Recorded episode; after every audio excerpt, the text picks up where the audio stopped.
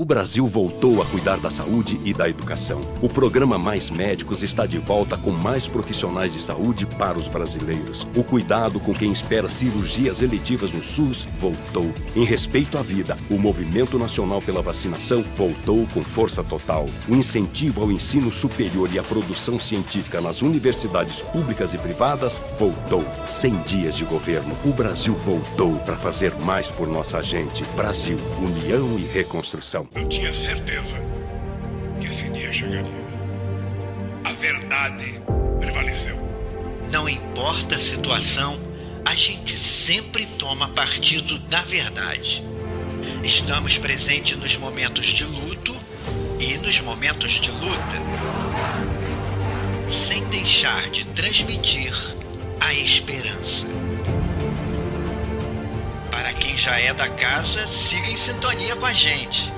Para quem ainda não é, muito prazer.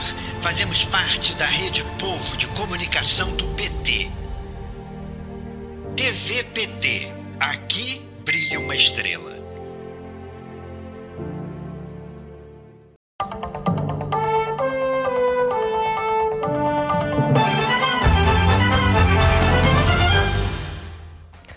Olá, eu sou Amanda Guerra e o jornal PT Brasil vai registrar os principais avanços nos seis primeiros meses do governo do presidente Lula. No episódio de hoje da série É o Brasil no Rumo Certo, vamos tratar das iniciativas na área da saúde. E o nosso convidado hoje é o secretário-geral do PT, Henrique Fontana. Bem-vindo, secretário. Obrigada. Obrigado pelo convite, uma alegria estar aqui contigo, Amanda, e com todos os nossos internautas. Especialmente né, nessa celebração aí de seis meses do governo Lula, a gente tem tanto a pontuar aqui. Hoje a gente vai falar de saúde, então vamos tentar de alguma maneira, trazer os principais é, aspectos né, dos avanços. Nesses seis primeiros meses do governo, ele retomou muitos programas na área de saúde que foram fundamentais nas gestões anteriores. É, pelo Mais Médicos, por exemplo, só nesse primeiro semestre foi aberto o edital para 5.970 vagas, distribuídas para 1.994 municípios. E o edital teve o um número recorde de 34.070 inscritos, Fontana. Mais de 70% dos médicos e médicas selecionados se apresentaram aos municípios ainda em junho, né? E até o final de 2023, o programa prevê a contratação de mais 15 mil profissionais, aí chegando a 28 mil médicos em todo o território nacional. É, eu queria que você comentasse o significado para uma família, você que é médico, de ter um médico perto de casa, porque isso, no, no, isso pode parecer banal para muitas pessoas, mas você no seu bairro, na sua comunidade, ter um médico ali perto, e a gente pensando que esse país é continental e a gente tem um programa que abarca todo o território. Então, Amanda, primeiro para partilhar né, com os nossos internautas, eu assim, a saúde para mim é uma área muito especial, tu já adiantou aí que a minha formação é essa, eu sou médico, e a minha especialização é a medicina geral comunitária, ou seja, a medicina de família. Né? Foi nesta área que eu fiz a minha residência há muitos anos atrás. Este programa Mais Médicos foi uma das maiores revoluções que a saúde pública brasileira vivenciou.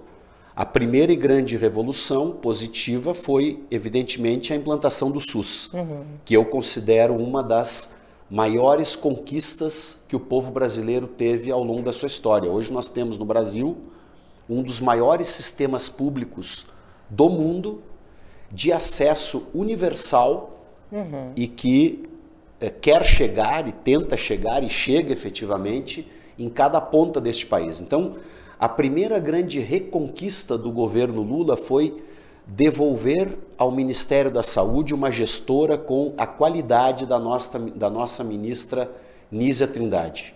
Ou seja, a saúde brasileira está em ótimas mãos. Ela montou uma excelente equipe, ela é uma profissional de altíssima qualidade e que está imprimindo um ritmo muito positivo no nosso ministério. Né? E o SUS volta a se encontrar com a ciência, né? que não é pouca coisa. Nós passamos aí um período uhum. de retrocesso absurdo. Tu imagina, Amanda e nossos internautas, o que foi o impacto negativo para o Brasil, que nós tínhamos um governo, até o dia 1 de janeiro deste ano, que transformou a propaganda contra a vacina numa das suas políticas essenciais no Ministério da Saúde. Ele colocava gente no Ministério da Saúde para corroborar com uma campanha anti-vacina. E o Mais Médicos, que é este grande programa né, que procura levar médicos para os recantos mais distantes do Brasil, e às vezes esses recantos, Amanda, eles não estão só lá no interior do interior, como algumas pessoas pensam.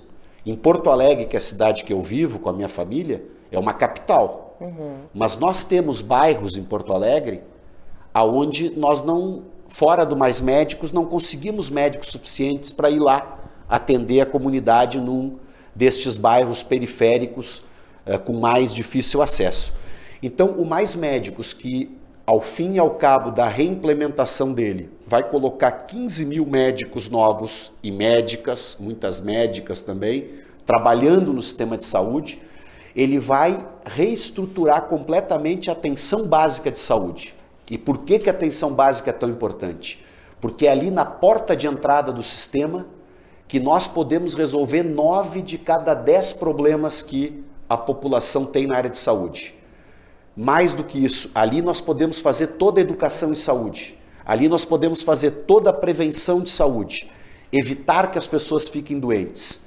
E ali nós, inclusive, tornamos o sistema de saúde mais racional, porque quando a pessoa precisa de um especialista, quando ela tem acesso a um bom médico de família, ela é bem encaminhada, como a gente chama. Né?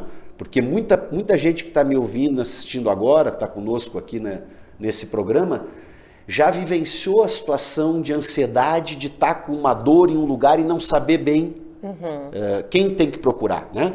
Então, o Mais Médicos é um programa que estrutura o Sistema Único de Saúde e o governo Lula fez muito bem. E aqui, mais uma coisa que a gente fez, e eu tenho que encerrar porque eu me empolgo muito quando eu falo de mais médicos, né? Mas aí é o seguinte, Amanda, Veja o que era o preconceito do governo anterior. Uhum. Nós tivemos à época médicos cubanos, de outros países também, mas eu quero falar especialmente dos cubanos, porque eu quero fazer um desagravo a eles. Vieram aqui para o Brasil para nos ajudar, para atender, porque o programa era perfeito. O programa uhum. dizia o seguinte: quando foi lançado pela presidenta Dilma, à época o nosso ministro Padilha, que hoje é ministro em outra área. Primeiro a gente oferece a vaga para médicos brasileiros. Claro. É assim que funciona o programa. Uhum. Aí tem determinados lugares onde não encontramos nenhum médico brasileiro que tinha vontade de trabalhar. Nós não podemos obrigá-lo a trabalhar no lugar onde ele não quer. Aí se abria vaga para médicos estrangeiros e nesse sentido os cubanos nos ajudaram de maneira extraordinária naquele período. E foram depois atacados, perseguidos, desrespeitados pelo Bolsonaro, que transformou em luta ideológica desqualificada um programa de saúde pública com esta dimensão que tem que ser um programa de Estado. Isso aqui pode passar governo, trocar governo. Eu, particularmente, vou trabalhar muito para que o presidente Lula tenha boa saúde, bem atendido pelo nosso sistema de saúde, para que ele possa nos governar não só esses quatro anos, mas mais quatro. Mas virão outras pessoas depois do presidente Lula. E esse programa aqui, a minha visão é que ele tem que persistir sempre. Tem que ser um programa do Estado Nacional Brasileiro o programa Mais Médicos. Então, eu estou muito feliz com essa volta. São 15 mil médicos.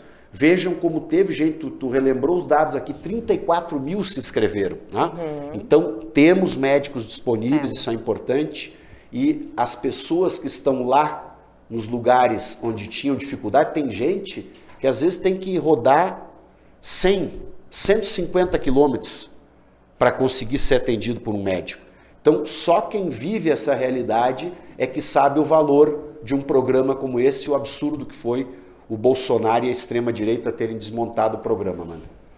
É isso, a gente tem que lembrar também, é, Fontana, do Farmácia Popular, né, que voltou, também tinha sido completamente desmontado.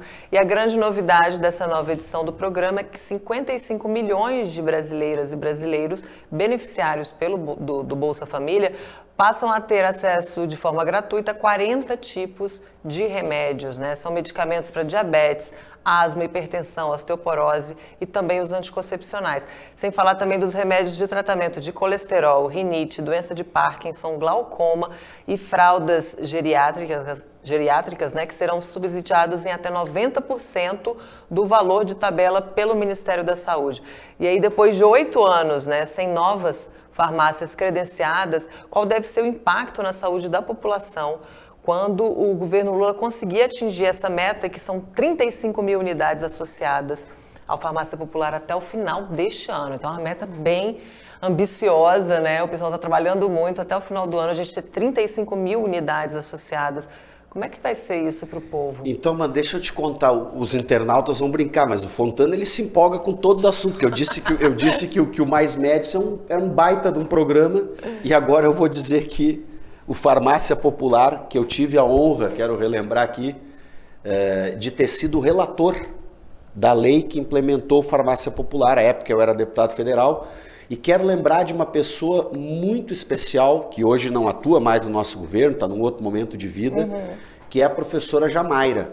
Ela, ela é farmacêutica, né, uma pessoa muito experiente nesta área, né, uma, uma militante do acesso ao direito né, do medicamento, e ela foi uma das grandes elaboradoras, com uma equipe junto, deste programa à época que foi implementado pelo, pelo presidente Lula.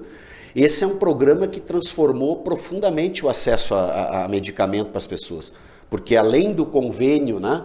das uhum. farmácias usuais que a gente vê na rua quando anda, ó, aqui tem farmácia popular. Isso. É uma farmácia normal, comercial, uhum. e ali tem a farmácia popular. Tem também unidades próprias né? Uhum. Da, da, da, farmácia popular. E qual é que é o segredo aqui? Né? O segredo é que é, o, o, ela, ela funciona como, a farmácia popular funciona como um complemento ao fornecimento de medicamentos dentro dos postos de saúde. Quando a pessoa consulta, muitas vezes ela no próprio posto tem ali o medicamento disponível, às vezes ela não, não tem no posto e ela pode recorrer à farmácia popular, onde às vezes um medicamento que muitos são gratuitos, como tu colocou aqui. Uhum. O exemplo é esse de quem está cadastrado no cadastro único do Bolsa Família. Mas mesmo para quem não está no cadastro único do Bolsa Família, ela muitas vezes fornece um medicamento que custa 10, 20% do, do, do, do valor dele uhum. é, em farmácia comercial. Então, um medicamento que tem lá um custo de 30 reais, ela pode encontrar na farmácia popular por 6 reais, que seria a concepção qual foi quando se pensou no programa. Poder fornecer alguns medicamentos que já têm patentes liberadas, que são uhum. de uso muito frequente pela população, a preço de custo. Então, aquele valor cobre só o custo do sal que foi comprado. Isso aqui reforça muito a estrutura também, Amanda, de produção de medicamentos pública, no caso, uhum. laboratórios públicos Nossa, que produzem em quantidade e colocam né, para fornecer ali. E nós sabemos que, obviamente, muitos problemas de saúde eu, como um médico geral comunitário, já destrenado, porque há muitos anos que eu não atendo e que obviamente não estudo medicina, mas sempre eu lembro de frases que aprendi com professores e que fazem parte. Nem toda consulta e nem todo problema de saúde que tu tiver, Amanda, que o nosso internauta lá que acompanha as redes do PT tenha, nem todo precisa de medicamento. Muitas coisas a gente resolve com medidas que não incluem medicamentos, tá? cuidados com alimentação, exercício, etc. Tu tem, a pessoa tem pressão alta. Tem muitas coisas que ela pode e deve fazer antes de usar o medicamento. Uhum. Aí, a partir de um determinado degrau, não tem jeito, tem que usar o medicamento. Então, o, o, se ela faz uma consulta, precisa do medicamento e não tem acesso, é como se aquela consulta não tivesse funcionado. Por isso que a farmácia popular ela é muito importante. E aqui a inclusão, por exemplo, né, da questão de fraldas geriátricas, que nós sabemos o que, que é a dignidade de uma pessoa muitas vezes idosa ou uhum. de uma uhum. pessoa portadora por alguma dificuldade qualquer de incontinência urinária, por exemplo, que, e custa caro uma, uma fralda geriátrica. Né? Então, só quem precisa e conhece a realidade, como eu conheci, tantos outros conhecem quando atuei como médico, sabendo que é o sufoco daquela família, às vezes disputando entre o dinheiro para poder se alimentar uhum. ou o dinheiro para ter uma fralda geriátrica. Então, são novos tempos, né? Quer dizer, o governo Lula introduzindo com essa sensibilidade social uma série de mudanças, dentre elas essa, e eu lembro que o governo que nos antecedeu, que eu não cito mais o nome do ex-presidente, até porque ele já está fora do baralho, não vai ser candidato, já a primeira punição ele já sofreu, né? A inelegível, primeira... né? Inelegível, isso. O inelegível Só que o inelegível, Amanda, hoje o nosso assunto aqui é saúde, não é tanto a política, mas eu abri um parênteses. Só que o inelegível, esse é o primeiro processo pelo qual ele foi julgado. Uhum. Ele tem dezenas de processos que ele tem que responder. Por exemplo, os processos que incluem a nossa área de saúde, com as barbaridades que ele fez quando ele fazia propaganda de remédio que não funcionava, criticava o isolamento social e os cuidados, incentivava as pessoas a irem para a rua. O processo que ele está respondendo sobre a pandemia é dos mais graves. Ele tem outros processos, as joias lá da, da Michelle, outras coisas mais. Agora, esse da pandemia, as barbaridades que esse cara fez uhum. é algo quase que inominável, quase que inacreditável. Ele não respeitava a ciência, ele montou um gabinete paralelo que incentivava aquela versão absolutamente irresponsável. Tu vai lembrar bem da imunidade de rebanho, o que, que era o conceito de imunidade de rebanho? Vamos colocar todo, todo mundo na rua para todo mundo se contaminar o mais rápido possível. Obviamente, a estrutura hospitalar não conseguiria atender as pessoas e milhares morreriam como morreram sem atendimento.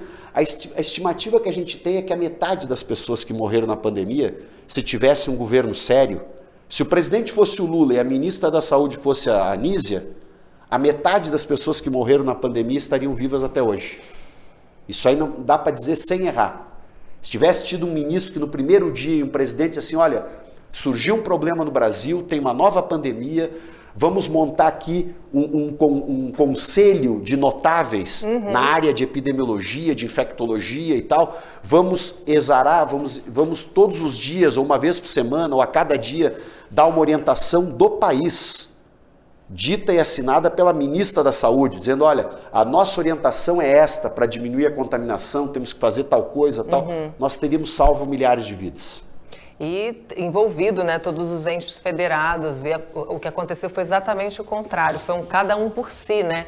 E os, e os é, prefeitos e governadores que iam contrário eram, eram perseguidos, enfim, foi aquela campanha difamatória é, terrível né, contra a ciência e a ciência está de volta, a gente tem que comemorar. Eu quero aproveitar o gancho, é, Fontana, da questão ali, disputa, as famílias disputando, gastamos em remédio, gastamos em comida, gastamos em fralda geriátrica, o mesmo acontece na, na questão da, da, da saúde menstrual. As famílias também nem sempre tem dinheiro para comprar absorvente para as meninas, para as mulheres da casa. E elas ficam como? Perdendo aula, né? O que é chamado pobreza menstrual. Quando as mulheres deixam de ter um, um, uma atuação na sociedade, né? estudantil, laboral, por conta da menstruação, que é algo que vai acontecer, não é doença, é algo que é natural. Exatamente. E o governo federal, o governo Lula, também criou o programa de proteção e promoção da saúde e dignidade menstrual para garantir a distribuição gratuita pelo SUS de absorventes para pessoas de baixa renda que estejam matriculadas em escolas da rede pública,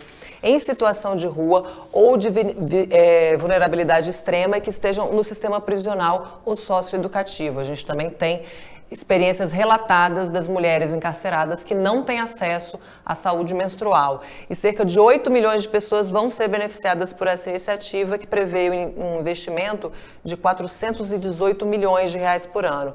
Por que, que é tão importante, é, Fontana, não só a distribuição gratuita de absorventes, mas também aproveitar essa ação para incluir os beneficiários dos programas também nessa proteção, né, nessa atenção, como prevê o programa? Amanda, eu acho que esse nome de estudo, né? Um programa de dignidade menstrual, né? É, nós e, e todos que estão aqui acompanhando este debate, todos nós, homens e mulheres, evidentemente, percebemos e temos sensibilidade para isso, mas ainda mais pela vivência efetiva de vida das mulheres, né?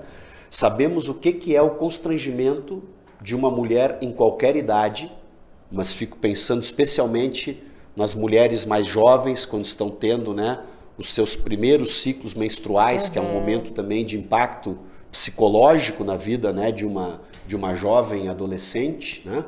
É, e que fique submetida aos constrangimentos de não ter um absorvente, que é a maneira de manter a dignidade dela e a sua vida absolutamente normal, como uhum. tem que uhum. ser durante os dias do, do, do, do ciclo, do ciclo menstrual. Né?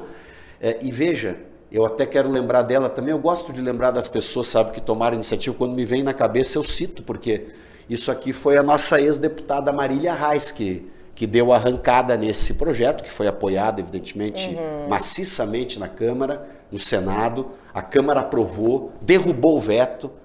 Veja, são 418 milhões. É, é bastante dinheiro, Jerônimo.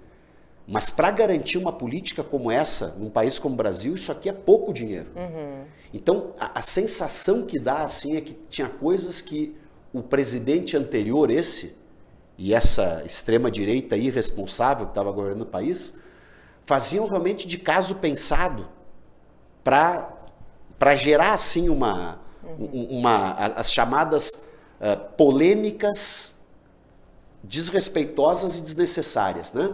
Então eu estou muito feliz que esse programa esteja sendo implementado e como tu falaste, ele vai ser implementado com foco, né? ou seja, as pessoas que vão ter acesso né, a, a, a essa distribuição gratuita dos absorventes são pessoas que efetivamente estão, estão numa situação de necessidade, uhum. ou seja, estão cadastradas no CAD único, tem outros critérios também aqui que estão postos, né? Então isso também mostra uma forma de fazer uma política uh, pública com foco e com qualidade, né? Então é algo realmente que, que veio, espero eu, para ficar também e vai ser uma coisa muito impactante para o país.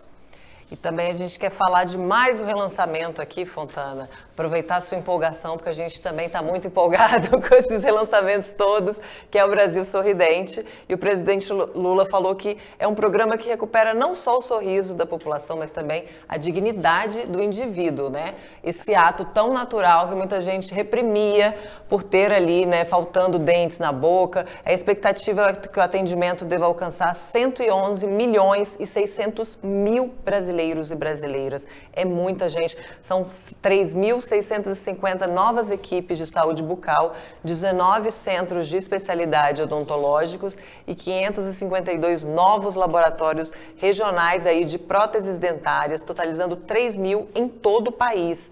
Essa, essa, esses números aqui são né, é, muito, muito é, surpreendentes, porque a gente não imagina esse alcance e também a carência que a gente tem no país. E tem uma coisa também que você, como médico, gostaria da explicação também: como é que a saúde bucal, quando ela é é, quando ela chega nesses pacientes, quando todo mundo tem acesso, que outros problemas também de saúde a gente pode evitar que sobrecarregariam, por exemplo, o Sistema Único de Saúde? Então, Amanda, Primeiro eu estava pensando aqui enquanto fazia a pergunta, né, e acho que eh, as pessoas vão eh, vão compreender assim, antes de falar do Brasil sorridente, né? Vejam, gente, o que, que é a importância de ter uma política pública de qualidade é que nós estamos falando em saúde pública, né? Mas tem a política pública de, de educação, a política pública de segurança, a política pública de instalação de infraestrutura. Então, nós também temos que ter claro e ir para esse embate, que ele é um embate, vamos chamar assim, ideológico no bom sentido, uhum. né? de dizer para esses fundamentalistas liberais, para esse fanatismo liberal, que é a coisa mais atrasada que existe, que isso aí não dá certo. Nós temos que ter um, um país e um planeta que equilibre políticas públicas que são essenciais e fundamentais obviamente com o papel da iniciativa privada, que tem um papel preponderante num conjunto enorme de ações. Mas uma pessoa que não tenha renda, ela não terá como recuperar a sua saúde bucal, já que a pergunta foi sobre saúde bucal, e não terá como recuperar ah, outras questões de saúde, se não tiver um sistema público. E o que é um sistema público de saúde? É o que eu chamo de um ato de solidariedade dentro de uma nação. Uhum. É a nação inteira patrocinando, vamos usar um apelido aqui que é até do, do mundo mais privado, e a gente usa ele sem preconceito nenhum, é a nação inteira pagando o plano de saúde da nação inteira. Uhum. Isso é que é SUS. Né?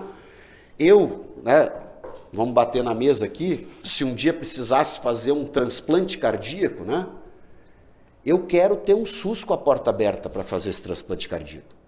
Porque se um dia eu precisar fazer um transplante cardíaco, tomara que eu não precise, nenhum de vocês que está aí em casa, mas só que isso é uma questão aleatória. Uhum. Pode uma pessoa em cada 100 mil, eu não sei qual é, é a estatística, de cada talvez 100 mil, mas não importa o tamanho da estatística, ela pode precisar de um, de um, de um, transplante. De um transplante. E eu quero ter um sistema público que garanta o transplante para todos que vão precisar, independente do tamanho da conta bancária que ele tem ou do dinheiro que ele tenha no bolso. Essa é a questão de solidariedade que está embutida na ideia do SUS. Tomara que eu contribua bastante com o imposto para o país e que eu precise usar pouco o uhum. SUS.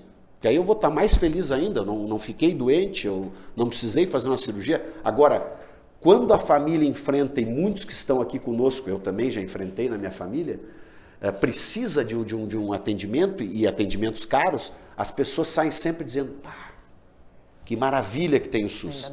Que então, é, nós temos que parar com aquela coisa, ah, tem uma fila, tem um problema, faltou dinheiro, deu. Tudo bem, isso ocorre. Só que vamos pensar nos milhões de atendimentos que de fato foram, foram feitos. E o Brasil sorridente é, é, tem a ver com essa questão. Porque quem de nós não gosta de poder abrir um sorriso né, quando está contente, um sorriso aberto, franco, que demonstre a sua alegria, que demonstre o seu acolhimento, o seu afeto pela pessoa que vai estar recebendo o impacto daquele sorriso. Isso é essencial nas relações humanas. Então, nós temos que saber raciocinar. Quem, quem tem o privilégio de ter o, o seu sorriso preservado, porque teve condição econômica isso, que nós temos que garantir esse sorriso para todos os brasileiros. Uhum. E essa é a visão do nosso governo. Pode demorar para a gente chegar lá? Pode mas nós vamos perseguir esta política aqui que foi relançada e que vai devolver este sorriso de qualidade. E respondendo ao teu pedido também, Amanda, tem outras coisas. O sorriso só já seria fundamental e já justifica essa política. Mas tem também a questão toda do aparelho digestivo, uhum. que a mastigação é a primeira fase da nossa digestão. Então, imagine o que é, por exemplo, uma pessoa que tem a sua dentição bastante, eh, bastante eh, comprometida, né? Tem um conjunto de alimentos que ela não consegue nem comer, uhum. né? Então, isto também tem a ver com... E, e, e na outra ponta né, da, da, do, do, do, Brasil sorridente, está lá o nosso Mais Médicos, está lá o, a, a, a, o, o nosso Programa de Saúde da Família, que vai estar tá trabalhando preventivamente para que as crianças, os jovens, tenham acesso a todas as medidas preventivas, a cultura da escovação de dentes, etc, etc, para evitar que pessoas cheguem aqui a um dia precisado do, do, do Brasil sorridente.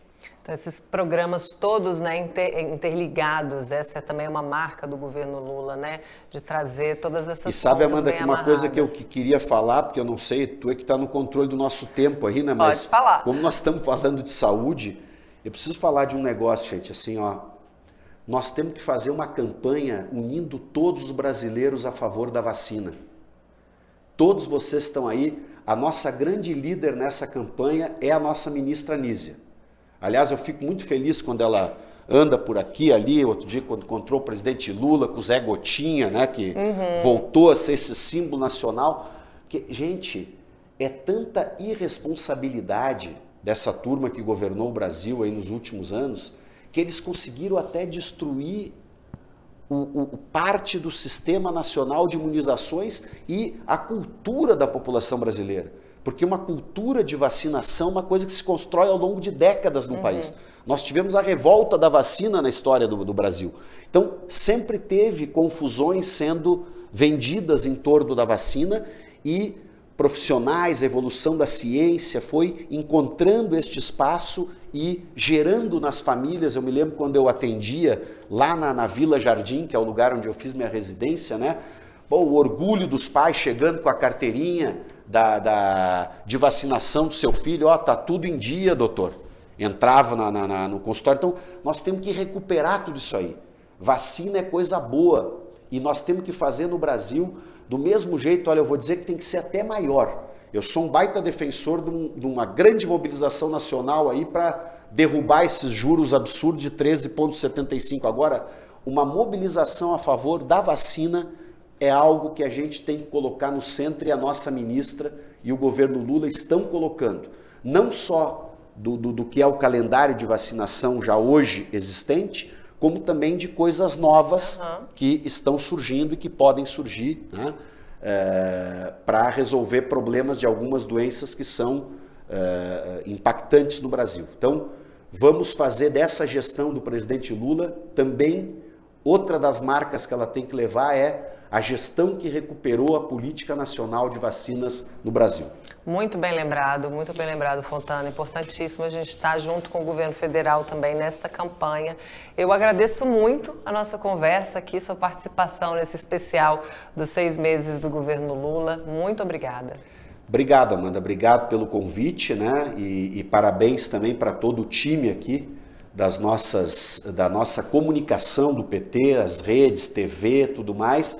E eu sempre insisto nessa propaganda, que eu sou secretário-geral do nosso partido. Tem que pedir para todos os nossos simpatizantes se ligarem e acompanharem as nossas redes, porque ali tem muita informação do dia a dia do que a gente está construindo aqui em nome de todos vocês. Verdade. Vamos seguir em sintonia com a Rede Povo de Comunicação. Obrigada. E você segue em sintonia com a Rede Povo de Comunicação para mais informações sobre os seis meses do governo do presidente Lula. É o Brasil no rumo certo. Vem com a gente, meu Brasil, que o povo tá gostando, nossa vida melhorando. É o governo trabalhando, trabalhando, trabalhando. Nosso povo tá gostando, trabalhando, trabalhando.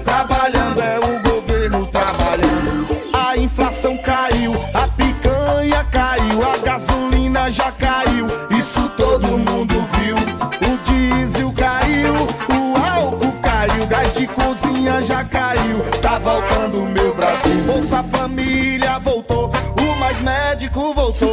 O Brasil sorridente voltou. É trabalho com amor, trabalhando, trabalhando. Nosso povo tá gostando, trabalhando, trabalhando. É o governo trabalhando, trabalhando, trabalhando. Nosso povo tá gostando, trabalhando. Reconstrução, Governo Federal.